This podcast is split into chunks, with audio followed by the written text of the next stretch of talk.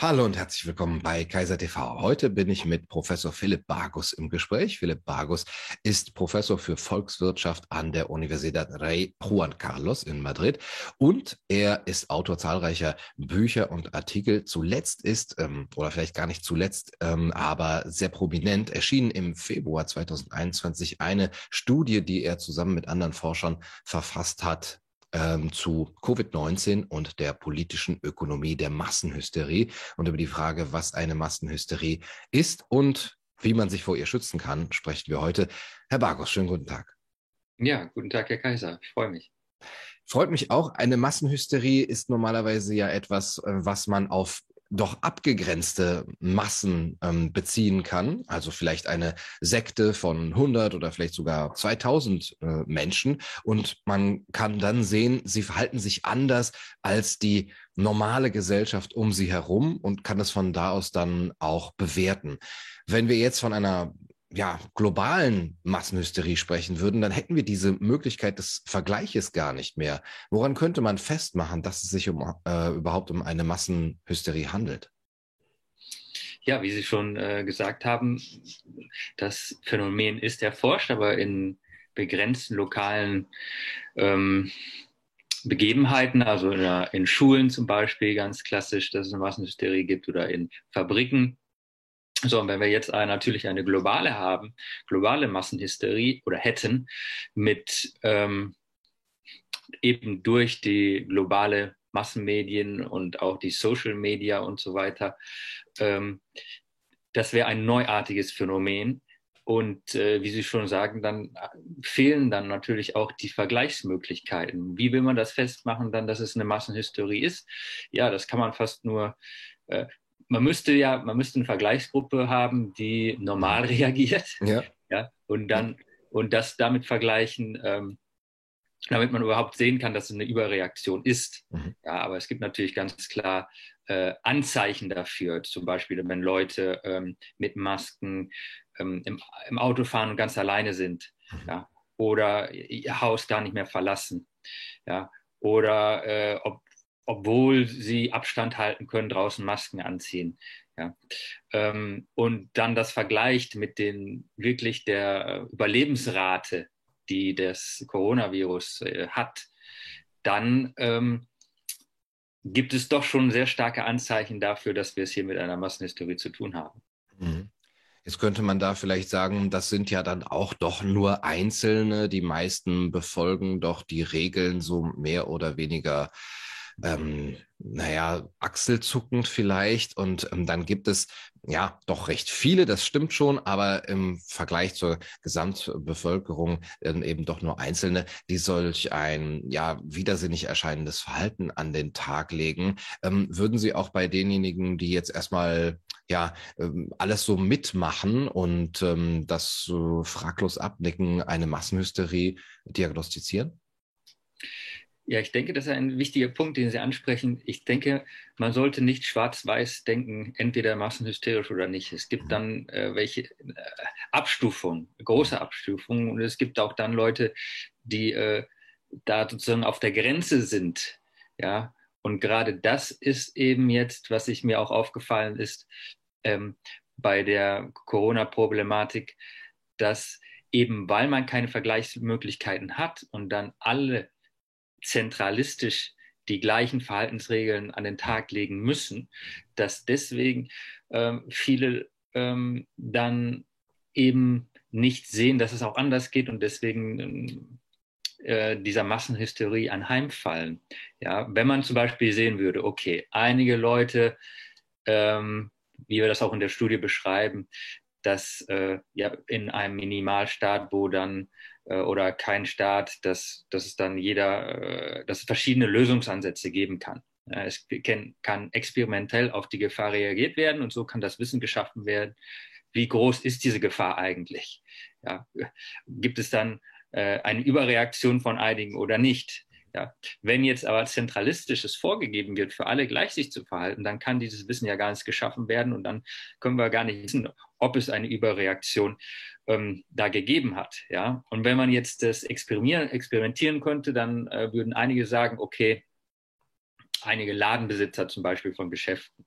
Ja, bei uns darf man nur rein, wenn man Temperatur äh, misst. Äh, bei uns nur mit Maske oder bei, bei uns äh, darf gar keiner mehr rein. Wir schließen jetzt einfach. Oder ähm, nur eine gewisse Anzahl. Ja, und andere sagen vielleicht, okay, wir machen, wir machen so weiter wie vorher. Ja.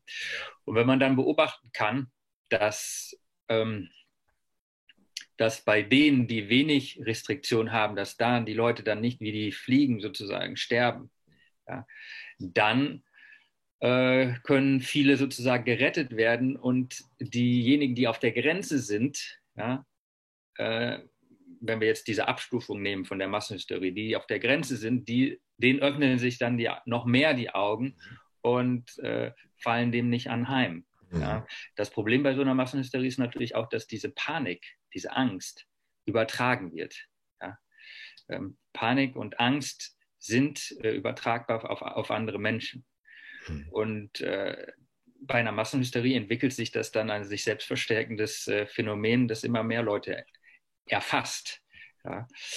Vor allen Dingen, wenn es da keine Gegenkanäle äh, gibt, ähm, die dagegen wirken, wie zum Beispiel das Beobachten von anderen Verhaltensweisen, äh, die weniger restriktiv sind und äh, nicht, ins, nicht in die Katastrophe führen, aber auch eben ähm, ganz wichtig, stressabbauend ist äh, Bewegung, Sport, Interaktion, soziale Interaktion, Ablenkung von den negativen Informa News, die kommen. Und gerade das wurde ja ausgeschaltet durch die Lockdowns, mhm. dass gerade die Sachen, die Stress abbauen, ja, wobei Stress der perfekte, äh, äh die perfekte Grundlage für eine Massenhysterie ist. Ja, gerade das wurde unmö unmöglich gemacht, indem durch den Kontaktverbot Kontaktverbote und so weiter.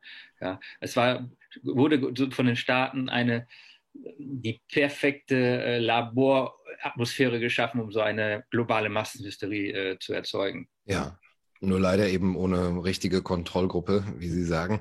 Aber es gab doch einen äh, Punkt, an dem das Ganze begonnen hat. Was waren so für Sie die induzierenden Faktoren, anhand derer sich dann dieser Teufelskreis überhaupt in Gang setzen konnte? Ja, ähm, das ist sehr schwer auszumachen, aber die Lockdowns sind äh, sehr, äh, hängen damit auf jeden Fall sehr stark zusammen. Denn wenn ich jetzt als Bürger beobachte, okay, äh, da ist jetzt ein Virus und äh, jetzt macht die Politik etwas, was noch nie da war. Mhm. Ja, ungesehen. Also das hat es noch nie gegeben. Gut, dann denke ich mir natürlich, das muss schon eine große Gefahr sein. Mhm. Und wenn dann in den in den Medien dann 24 Stunden negative Nachrichten kommen, ja, und das menschliche Gehirn hat so ein äh, Negativitätsbias, Negativity Bias, dass wir uns darauf konzentrieren, auf die negativen Nachrichten, das ist auch evolutorisch bedingt. Ähm, wenn wir äh, vor 30.000 Jahren in der Savanne rumgelaufen sind und dann hat einer erzählt, da, da ist ein Löwe an der Quelle, ja, da muss man ein bisschen genauer hinhören auf die negativen Nachrichten. Wenn, mhm. ich, die, wenn die nur hier durchrutschen, mhm. dann werde ich gefressen. Das Problem ist aber, wenn ich dann 24 Stunden nur, Löwe ist gekommen und hat Leute gefressen, das sind dann diese äh, Todeszahlen oder Infektionszahlen. Wenn ich das dann dauernd komme, dann komm, bekomme, dann gibt es eine Überbelastung des Gehirns und dann gibt es übermäßig hohen Stress und dann kommt es eben zu oder dann kann es leicht äh, zu einer Massenhysterie kommen. Und dann, wenn man auch verbunden ist mit den Social Media, das gab es äh, ist ja auch ein relativ junges Phänomen, dass man sozusagen die ganze Zeit verbunden ist und hey, man sieht dann, dass Freunde irgendwas posten, dann baut sich ein Stress auf, der dann in so einer Massenhysterie enden kann. Hm. Ist darin auch so eine gewisse Angstlust zu finden? Ähm, denn ich könnte ja bei Social Media oder auch andere ja, unabhängige Medien einschalten, die ein bisschen weniger Panik schüren und ähm, könnte ja auch ohne weiteres auf Zahlen und Daten aus Staaten gucken, die äh, das Ganze anders angegangen haben. Und dann könnte ich mir auch sehr viel von dem Stress nehmen. Aber die Menschen scheinen da, selbst wenn man ihnen zeigt, guck mal, hier in Schweden ist es noch glimpflicher ähm, ausgegangen und sie haben nicht die großen Kollateralschäden durch die Maßnahmen. Ähm, selbst dann scheint das nichts an ihrer ähm, Massenhysterie oder an ihrem hysterischen Verhalten zu, zu tun. Ja, das kann, wie gesagt, damit zusammenhängen, dass es eben diesen Fokus gibt, dass man sich dann auf die negativen Sachen ja. konzentriert und die anderen ähm, ausblendet. Und äh, es gelingt äh, wahrscheinlich nicht äh, genug Leuten, ähm, sich von diesem Fokus auf die Negativität frei zu machen.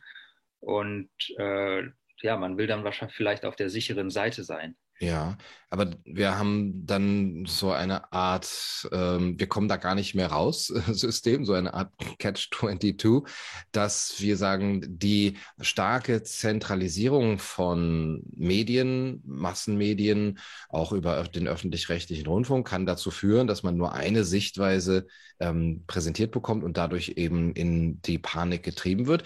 Aber auf der anderen Seite, wenn es, wenn wir schon die neuen Informationstechnologien haben, die eine sehr breite ähm, Informationsbasis eigentlich gewährleisten, dann nehmen die Leute das auch nicht wahr, sondern nehmen das auch nur als verstärkend wahr äh, für ihren eigenen Stress und ihre Angst. Was könnte dann der Einzelne überhaupt tun, um ähm, sich dieser Massenhysterie zu entziehen?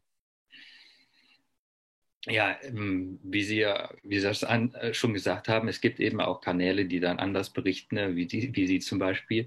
Ja, die werden teilweise dann auch schnell geframed und viele Leute, mhm. äh, ja, weil einfach die Mehrheit der Medien indirekt oder direkt vom Staat kontrolliert werden oder zumindest von, ähm, von Durchläufern des staatlichen Bildungssystems, äh, ähm, die, die äh, die äh, schicken die ganze Medienlandschaft dann in, in, eine bestimmte Richtung und die alternativen Medien gehen dann ein bisschen unter. Natürlich, es gibt, sie haben ja auch viele Zuschauer. Ne? Es ist ja nicht so, dass es da keinen geben würde, aber es sind vielleicht sind einfach nicht, nicht genug. So, ähm, jetzt die Frage, was kann man da machen? Ähm, normalerweise läuft sich so eine Massenhysterie immer aus. aus ja? Früher oder später läuft die sich aus. Äh, es gibt eben diese abbauenden Faktoren. Ähm, wie äh, sportliche Betätigung, äh, Ablenkung ähm, und so weiter. Ähm, jetzt äh, erweckt es den Anschein, dass immer wieder neue Schreckensmeldungen gesucht werden und äh, so wird der Stresslevel hochgehalten. Ähm, andernfalls könnte man die Maßnahme ja auch gar nicht mehr legitimieren. Ne? Das ist, würde dann die mhm. Grundlage wegfallen. Mhm. Das heißt, wenn die Politik ähm, diese restriktiven Maßnahmen noch weiter aufrechterhalten will, dann muss äh, da das, Stre das, Stressniveau auch weiterhin aufrechterhalten werden. Ähm, ja, man kann einfach nur versuchen, mit den Leuten, die man äh, im Kontakt ist, äh, im Umgang ist, versuchen, denen auch zu zeigen, dass es auch eine andere Sichtweise gibt und ja, die Zahlen oder die Fakten aufzeigen. Mhm. Ja. Ähm, inwieweit profitiert dann der Staat von einer solchen Massenhysterie, die er eventuell sogar selber induziert hat, ähm, was auch seine, seine Machtausweitung und seine Größe angeht? Ja, äh, Staaten sind ja auch auf Angst gebaut. Das Narrativ ist eben, es gibt große Gefahren da draußen. Ähm, äh, früher waren das hauptsächlich aus, äh, ausländische äh, Kräfte, die angreifen wollten, Feinde, aber auch inne, innere Feinde. Dann es gibt die Armut, äh, Bildungs, Bildungsnotstand, äh, Klima. Ne? Ähm, das sind alles Gefahren. Und der Staat sagt, okay, ihr könnt euch ohne mich ohne Staat könnt ihr euch da nicht gegen wehren. Das heißt, ihr braucht den Staat, ihr braucht, ihr müsst mir Macht geben, damit ich euch effektiv vor diesen Gefahren verteidigen kann. Je größer diese Gefahren sind oder ja, an die Wand gemalt werden, desto mehr Macht müsst ihr mir auch geben und desto eher sind die Leute natürlich auch bereit, Macht abzugeben. Ähm, also Freiheiten abzugeben und dem Staat zu, zu überschreiben in Form von Ressourcen, von Steuern oder auch Einschränkungen von dem, was sie machen können, Regulierung. Und man sieht das eben auch in Kriegszeiten. In Kriegszeiten sind die Leute bereit, ähm, unglaubliche Einschränkungen in ihre Freiheiten hinzunehmen. Ähm, weil sie eben sehr große Angst haben und sie glauben, der Staat ist da, um sie vor diesen Gefahren zu schützen. Und wir sehen das eben jetzt auch mit äh, Corona, dass wenn die Leute so große Angst haben, dass sie bereit sind, äh, Freiheiten abzugeben, die man, das hätte man sich nicht träumen lassen, dass die Leute bereit sind und so bereitwillig dann die, äh, die Freiheiten abgeben. Und das bedeutet natürlich im Umkehrschluss für den Staat, dass er mehr Macht hat. Ja? Das heißt, er kann Und Staaten haben Krisensituationen äh, systematisch genutzt, um ihre Macht auszudehnen. Ja, äh, äh, 9-11 ne, ist auch ein jüngeres Beispiel, dass äh, dann diese Terrorismusgefahr genutzt wurde, um ähm, Einschränkungen in Freiheiten vorzunehmen. Und dann läuft es und auch den Staat weiter auszuweiten und auch Kriege zu rechtfertigen, ne, den Irakkrieg und so weiter. Da war ja auch, dass eine Weapons of Mass Destruction, also eine riesige Gefahr wurde da an die Wand gemalt, die es dann äh, erlaubte, ja, den Irakkrieg zu führen. Und dann haben wir ja das Effekt, den Effekt, den äh, Robert Hicks den Ratchet-Effekt nennt, dass wenn es Krisen gibt, dass der Staat die dann nutzt, um seine Macht auszubauen.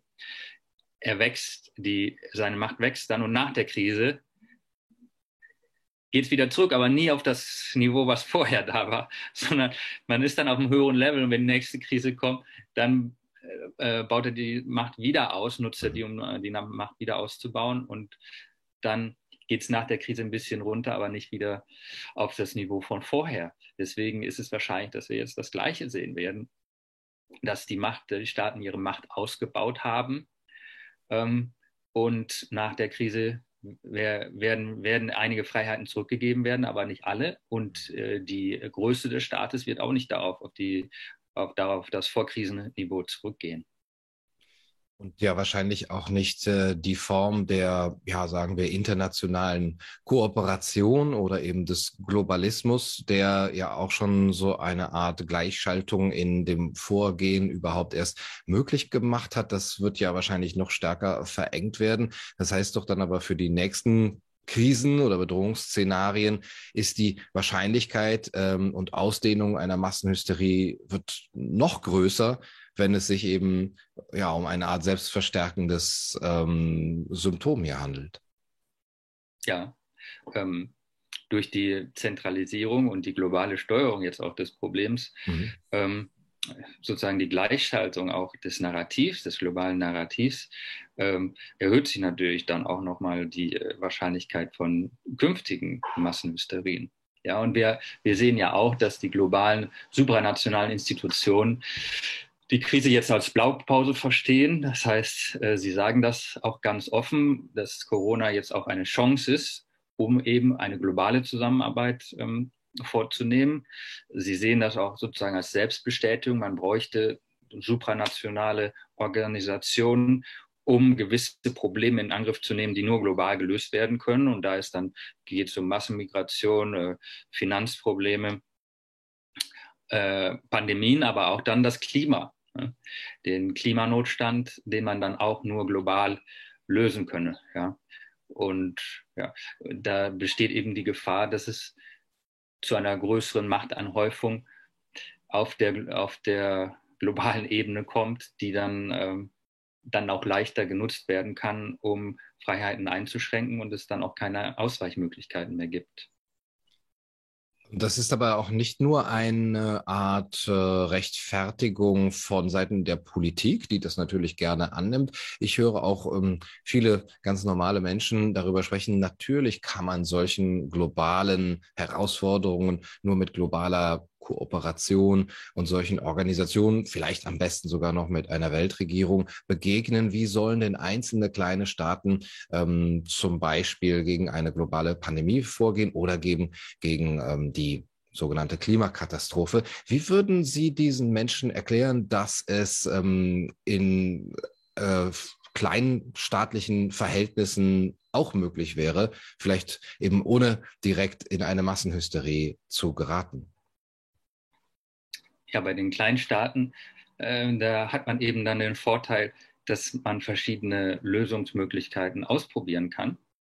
Ja, dass dann, jetzt haben wir ja Gott sei Dank noch Schweden, wir haben verschiedene äh, Strategien in verschiedenen Bundesstaaten der USA. Ähm, und äh, dann kann eben gerade das Wissen geschaffen werden, wie ist, was ist die beste Art, um auf so eine Pandemie äh, äh, da was äh, sich einzustellen oder mhm. darauf zu reagieren. Mhm. Ähm, das kann natürlich nicht mehr gemacht werden, wenn one size fits all, wenn für alle das Gleiche gemacht wird. Ja.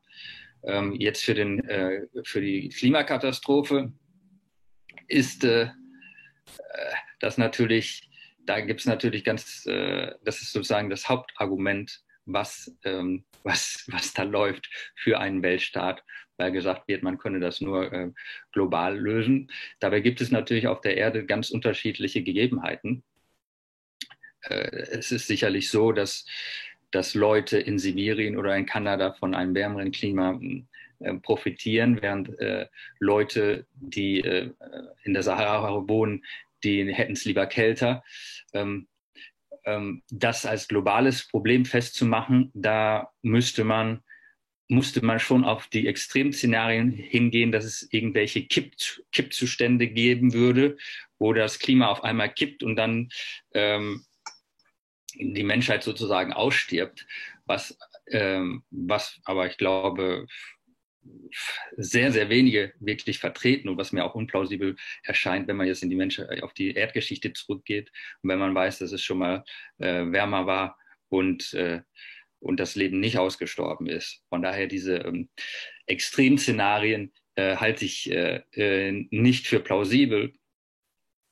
Und wenn es wirklich zu Klimaänderungen oder wenn es zu Klimaänderungen kommt, ist der Mensch eben immer eben, hat sich immer darauf einstellen können, vor allen Dingen auch, weil wir sehr innovativ sind. Ja. Und äh, dazu braucht man natürlich aber auch Freiheit, um innovativ zu sein. Und man braucht auch Kapital, ja, um sich zu schützen, um höhere Deiche zu bauen oder andere Vorkehrungen zu treffen. Ja, je reicher die Menschheit geworden ist, desto weniger Opfer hat es durch äh, Klima- oder Wetterkatastrophen gegeben. Wenn man jetzt eine äh, äh globale Planwirtschaft installiert, ja, dann das ist ja das Gegenteil von Freiheit. Dann wird ja gerade die Sachen, die, Maß, die ähm, Maßnahmen, die es gibt, um dagegen zu wirken, wie zum Beispiel Innovation oder Anhäufung von Kapital, mehr Reichtum, das wird, das wird ja gerade konterkariert. Das ist also genau, äh, was man nicht machen sollte. Ja. Mhm. Und ähm, diese starken Eingriffe jetzt in die, ähm, in die Freiheit der Menschen haben ja auch dann wirtschaftliche Schäden hervorgerufen, die und, und auch ja, Schäden gesundheitlicher Natur, die vielleicht wiederum den Ruf äh, nach dem Staat und nach eben einem, einem größeren, mächtigeren, invasiveren Staat äh, dann auch zeitigen. Wie kommt man aus dieser Interventionsspirale überhaupt heraus? Ja, ja, das sagen Sie genau richtig. Es ist eine Interventionsspirale. Der Staat schafft neue Probleme und reagiert dann mit mhm. neuen Eingriffen, die wiederum Probleme schaffen. Mhm. Ja, aus so einer Interventionsspirale rauszukommen, ist sehr schwierig. Es muss dann jemanden geben, der dem Einhalt gebietet und sie zurückdreht. Ja, mhm. ja das heißt, in der Politik muss dann jemand äh, dahin kommen, dass er die Eingriffe zu, zurücknimmt. Ähm, Wann passiert das? Ja. Vielleicht, wenn die negativen Folgen so offensichtlich werden oder so drastisch werden, dass äh, und die Bevölkerung immer aufgeklärter ist, dass sie sich dem entgegenstellt. Äh, wir hatten das eigentlich in der jüngeren Geschichte nur nach dem Ersten und dem, dem Zweiten Weltkrieg. Ähm, dass dann etwas liberalere Wirtschaftsphilosophien auch ähm, für eine gewisse Zeit lang stattfinden konnten. Ja, muss es soweit kommen, frage ich mal etwas zugespitzt, dass die Menschen sagen, jetzt ist eh alles hin, jetzt können wir es auch mit ein bisschen mehr Freiheit äh, und kleinen, kleineren Verhältnissen, Kleinstaaterei vielleicht sogar probieren? Ich hoffe, ich hoffe nicht. Ich hoffe, die Einsicht kommt, kommt früher. Mhm. Aber das, ja, das wäre dann das, das äh, letzte Szenario, letzte Hoffnungsszenario, dass dann, äh, wie Sie sagen, nach dem Zweiten Weltkrieg, nach dem Ersten Weltkrieg, dass man gesehen hat, dass der Interventionismus, der Sozialismus in die Sackgasse führt und dann ähm, auch dann gute Leute, die äh, die die richtigen Theorien haben, an die entscheidenden Stellen kommen. Ne? Man denke an Ludwig Erhard. Ja dass äh, man dann das Glück der Stunde hat, dass die an der richtigen Stelle sind mh, mm, und äh, dann die richtigen Weichen stellen. Ja, letztlich mhm. hängt es aber auch alles damit zusammen, dass es eine Bevölkerung gibt, die die Vorteile der Freiheit gegenüber dem Zwang erkennt und den Vorteil mhm. des Wettbewerbs der kleinen politischen Einheiten gegen, der, gegen die großen, dass die das erkennen. Ähm, weil äh, letztlich wenn man es nur an einzelne Personen festmacht, äh, wie Ludwig Erhard, der dann in der Position war, aber irgendwann ist er dann auch nicht mehr da. Hm. Ja, ja. Wenn es dann keinen Rückhalt in der Bevölkerung gibt. Ja. Am Anfang konnte er das machen. Er hat äh, diese Preisderegulierung durchgesetzt und die Bevölkerung war eigentlich dagegen, aber hat dann gesehen, dass, oh, ja, jetzt geht alles wieder los, jetzt blüht alles wieder. Und dann hat er die, hat er dann auch die Unterstützung gekriegt. Aber man kann ja, man kann nicht sagen, dass er mit der Unterstützung der Bevölkerung in die Position gekommen wäre und er hätte die äh, Unterstützung für die Maßnahmen gehabt, die er gemacht hatte am Anfang. Das ist nicht der Fall gewesen. Er ist durch Zuf mehr oder weniger durch Zufall an die, an die Schaltstelle gekommen und hat es dann gegen den Mehrheitswillen der Bevölkerung gemacht, die ihm später dann aus der Hand gefressen hat, weil sie gesehen hat, wie gut es funktioniert hat. Ja. Das heißt, auf lange Sicht braucht man auf jeden Fall eine Bevölkerung, die diese Dinge auch versteht. Das heißt, man brauchte eine gewisse Bildung auch in freiheitlichen Gedanken, Sie machen das zum Beispiel, man kann sich diese Bildung holen, zum Beispiel auch in Ihrem Buch, das Sie mit Andreas Marquardt zusammen geschrieben haben. Wir schaffen es alleine. Da geht es genau um diese kleinen politischen Einheiten und die Vorteile da des Wettbewerbs. Ähm, aber was kann man jetzt schon machen, um nicht unbedingt nur warten zu müssen auf den nächsten Ludwig Erhard oder auf die nächste große, äh, den nächsten großen Zusammenbruch, dass man dann neue Dinge versuchen kann, sondern dass jetzt schon diese Mentalität Mentalität auch entsteht? Kann man jetzt schon diese kleineren Einheiten neben äh, dem Zug zu immer größeren und globalistischeren Systemen äh, irgendwie wagen in äh, privaten, äh, freien Privatstädten und äh, anderen Gebilden? Ja, es gibt sicherlich viele Möglichkeiten. Ja, die äh, freien Privatstädte von Titus Gebel, der die vertritt, ähm, die Idee vertritt und sich da engagiert. Ähm, das, das kann man machen und man, vor allen Dingen, denke ich, sollte man im engeren sozialen Kreis auch versuchen, Aufklärung zu betreiben. Und ja, im kleinen Kreis einfach anfangen, ja, in der Familie und dann über den Freundes- und Bekanntenkreis hinaus versuchen, die Leute in die richtige Richtung äh, zu bewegen. Und ja, was auch wichtig natürlich dann ist, dass es da den sozialen Zusammenhalt gibt. Ja, ähm, weil diese, ähm, diese Verstaatlichung der Gesellschaft, sage ich mal, diese Zentralisierung von Aufgaben, die früher nicht vom Staat übernommen wurden, äh, erzieht ja die Leute dahin, dass sie unselbstständiger werden und auch es es weniger sozialen Zusammenhalt gibt und dass sie ja es verlernen, ohne den Staat gewisse Dinge zu machen. Mhm. Das heißt, wenn wir da wieder mehr hinkommen, dass wir einen besseren sozialen Zusammenhalt haben, dass wir uns gegenseitig unterstützen, dass wir Sachen regeln ohne den Staat, ähm, das erzieht oder das bringt dann die Leute dazu, dann auch die Alternativen zu sehen. Hm. Also wir brauchen mehr echte Solidarität, die müssen wir wieder erlernen. Und ähm, ja, das können wir vielleicht äh, jetzt schon tun, aber eben in, in, kleinen, in kleinen Dimensionen und alle dezentral oder nonzentral für sich. Herr Bargos, vielen Dank für das schöne Gespräch. Ja, sehr gerne, Herr Kaiser. Das war's für heute bei Kaiser TV. Ich hoffe, es hat euch gefallen. Bis zum nächsten Mal. Macht's gut.